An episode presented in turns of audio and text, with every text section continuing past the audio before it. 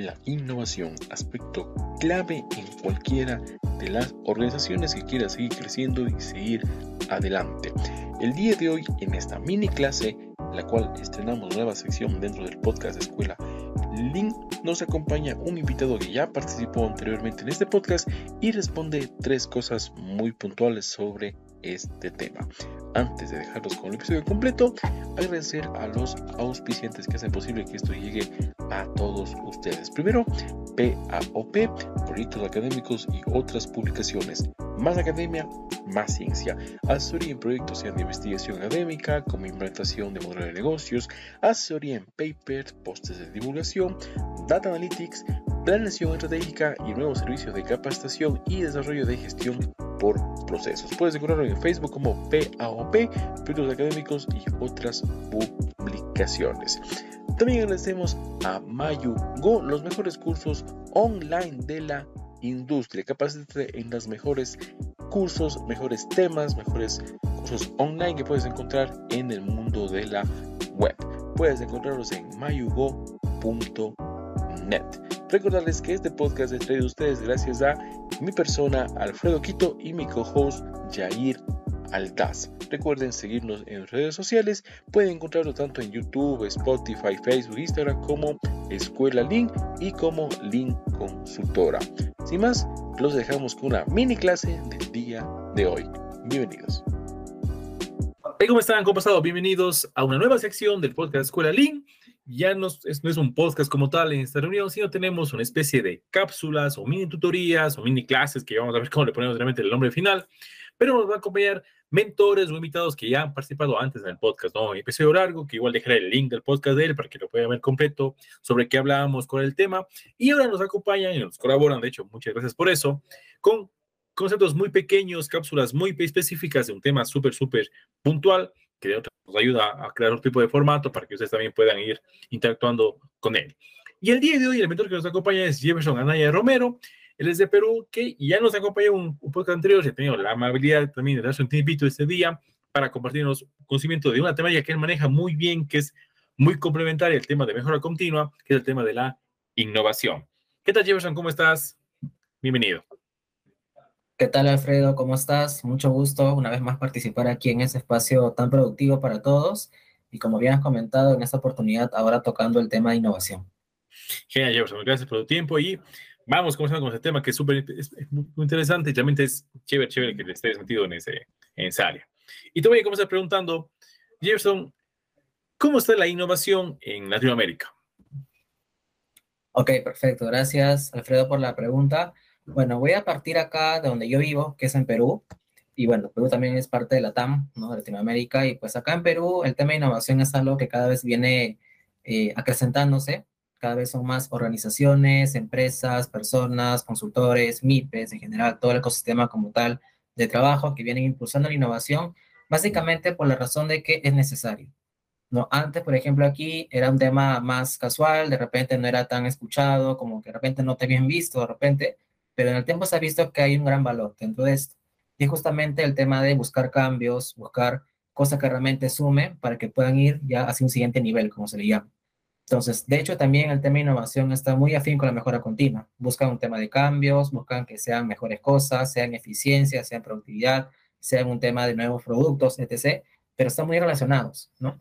Entonces, acá, por ejemplo, estamos en esa etapa un poco de, de estabilizarnos a nivel de conceptos, a nivel de prácticas, ya hay de hecho empresas más que dan servicios que vienen trabajando mucho más en esta parte de innovación.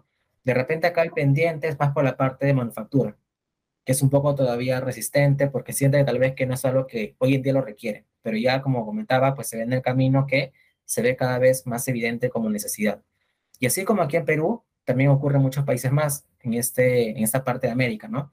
He tenido la oportunidad de estar en contacto con diferentes profesionales que trabajan en temas de innovación, igual también con empresas, también de hecho justamente por el networking y demás opciones que uno tiene para poder hacer contacto, más salido para conocer más culturas, ¿no? De hecho, por ejemplo, acá a nivel Latinoamérica hay muchas que son similares, ¿no? Por ejemplo, Perú, con México, Colombia, Ecuador, están por ahí, están como que en ese mismo sentido de impulsar un poco la innovación y de repente otros países más ya de repente Estados Unidos, Canadá, que están un poco ya más hacia el norte, de repente ya están un poco más avanzados porque justamente tienen otro tipo de de factor cultural, ¿no? Entonces, por este lado, al menos a nivel Latinoamérica estamos muy similares, ¿no? He tenido oportunidad, como comentar, de conversar con diferentes colegas, están en ese mismo camino, ¿no? Sienten que hay cosas que ya son un poco más claras a nivel conceptual, pero a nivel de práctica hay algunas barreras, ¿no? Por ejemplo, una de las más comunes que existe es el tema de el miedo al fracaso, ¿no? Llamándose fracaso como tal, que en verdad es un tema de aprendizaje, ¿no? Porque justamente ocurre de que, digamos, uno como gerente y se entiende de cierta manera, prefiere pues ser más reservado en los recursos, ¿no? Evitar perder, ¿no? Un tema de controlar eh, todos los recursos posibles, mitigar los riesgos, ¿no? Pero ahí un poco viene el tema de innovación, porque es lo contrario, porque buscan justamente eh, tomar ese riesgo, busca tomar ese riesgo como tal para buscar algo nuevo. Entonces, es un poco también el juego, ¿no? Que uno como tal tiene que a veces lanzarse para hacer algo novedoso.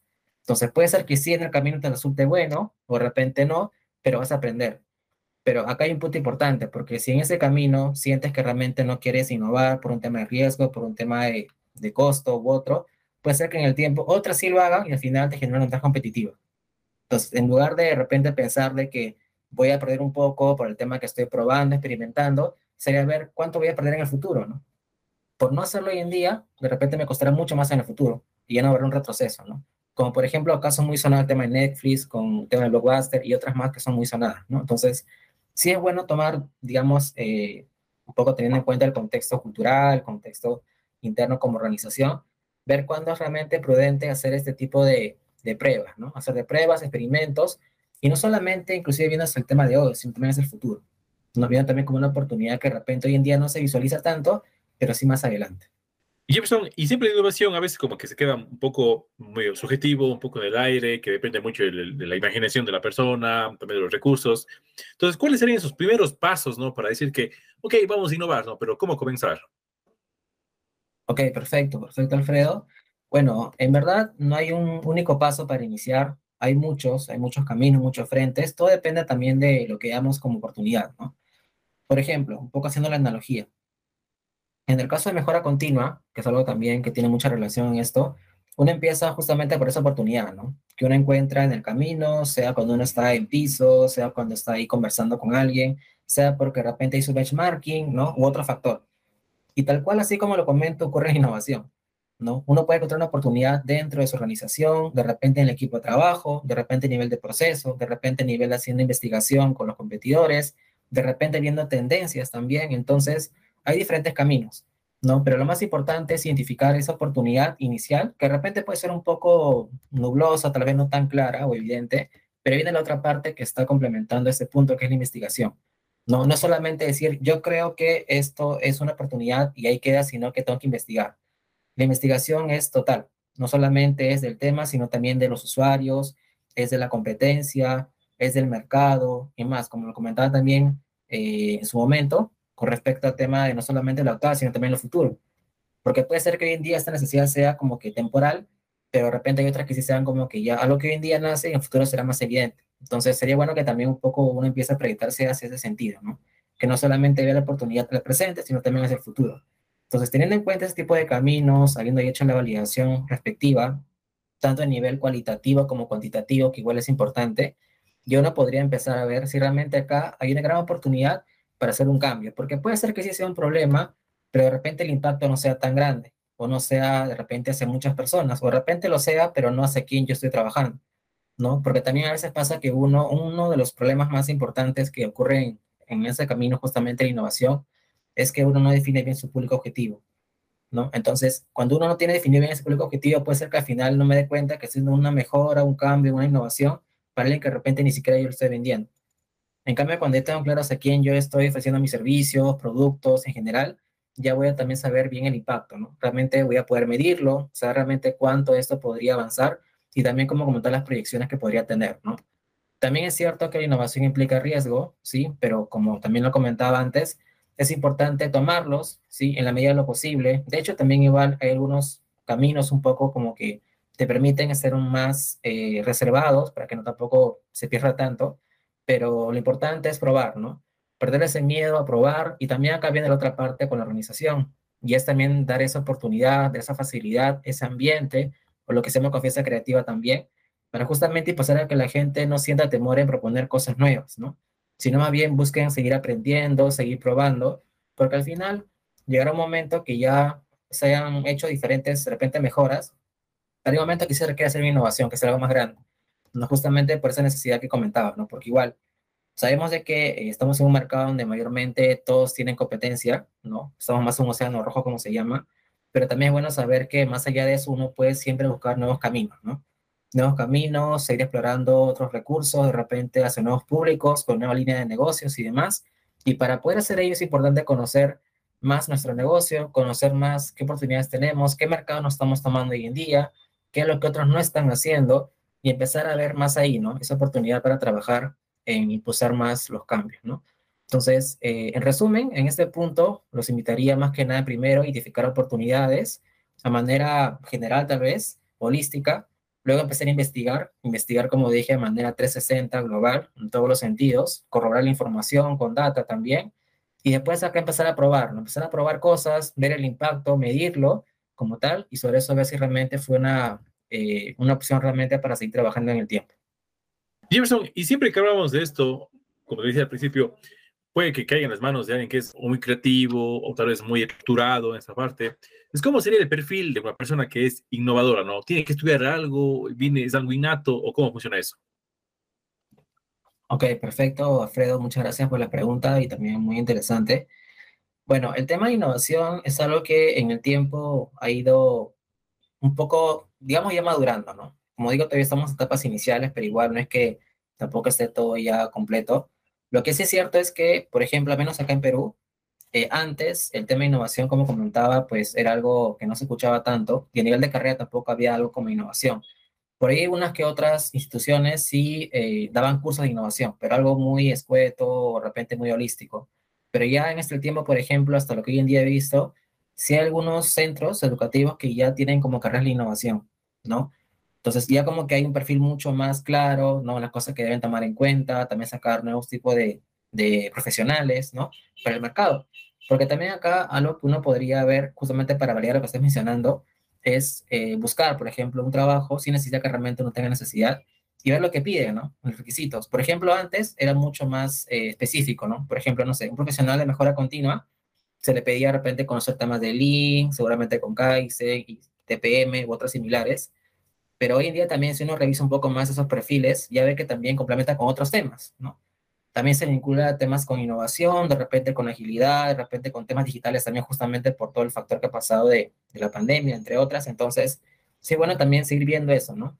¿Qué es lo que hoy en día te piden las organizaciones? También según el tipo de rubro o servicio que brindan o producto.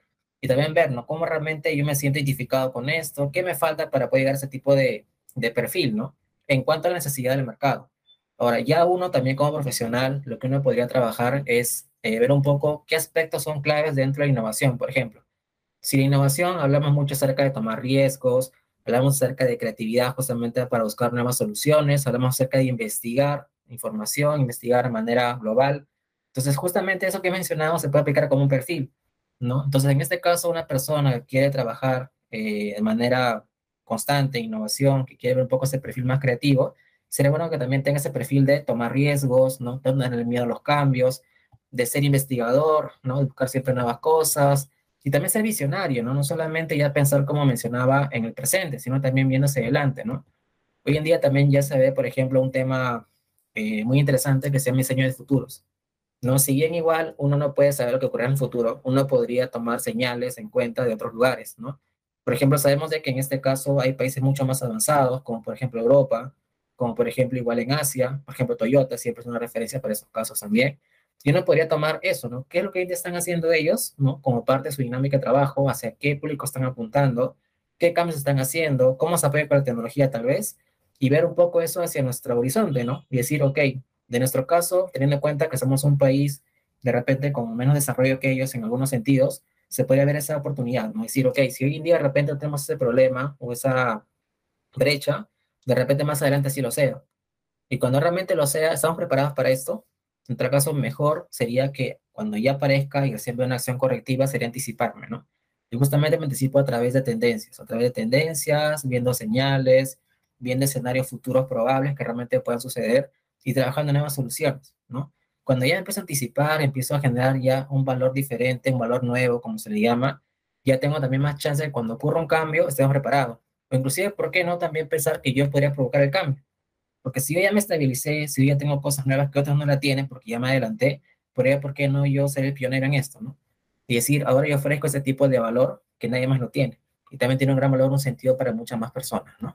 Entonces, ahí eh, un poco también es revisar, como también comentaba antes, pues el tema de mejora continua innovación tiene mucha relación, porque justamente se buscan los cambios, se busca tema identificar oportunidades, se busca también conocer más eh, industrias, investigar, entonces tiene mucha relación. De repente acá la diferencia entre una y otra puede ser más que nada eh, el impacto, ¿no? el impacto del presente y el futuro. Porque si uno es más constante y son pasos más cortos y de manera continua, en otro puede ser un salto mucho más grande. ¿no? Entonces hay momentos que sí uno requiere hacer un trabajo de manera continua, ¿no? porque es sostenible es para generar estándares, y en otros casos, cuando ya se ve que esto de repente no es suficiente, que requerimos hacer algo más, un salto mayor de repente, o cambiar totalmente el negocio hasta el paradigma, ya de repente hay un tema de innovación, ¿no? Entonces, ahí, por ejemplo, en innovación igual tenemos caminos un poco más reservados, como lo que se llama innovación incremental en unos casos, y unos caminos mucho más eh, riesgosos, que se llama innovación disruptiva. Entonces, hay que igual conocer nuestro contexto como organización, si fuera así, conocer el mercado, el público, ver las oportunidades del presente y el futuro y sobre eso realmente ver qué necesitamos como perfil, también qué necesitamos como organización y también qué es lo que requieren los usuarios, ¿no? Y con eso vamos a poder llegar a mejores puertos. Buenísimo, Gerson. Gracias por tu tiempo. Han sido súper valiosos. Tres, tres cosas bien puntuales que ya, como les contaba, las nuevas modalidades son cápsulas bien chiquitas, precisamente de ese tema. Jefferson, gracias. Realmente muy, muy valioso tu aporte. Ok, gracias. Gracias también, Alfredo. Siempre es bueno compartir lo poco o mucho que puede ayudar esto a más personas para que sigan ese camino y buscar cambios que ayuden mucho a, la sociedad. Y bien, así finalizamos el episodio del día de hoy. Recuerden, nuestros nombres Alfredo Quito y Jair Aldaz, los hosts de este podcast Escuela Link. Y recuerden encontrarnos tanto en Facebook como en Spotify como Escuela Link y en Instagram y en Facebook como Link Consultora. Muchas gracias y nos vemos en el próximo episodio.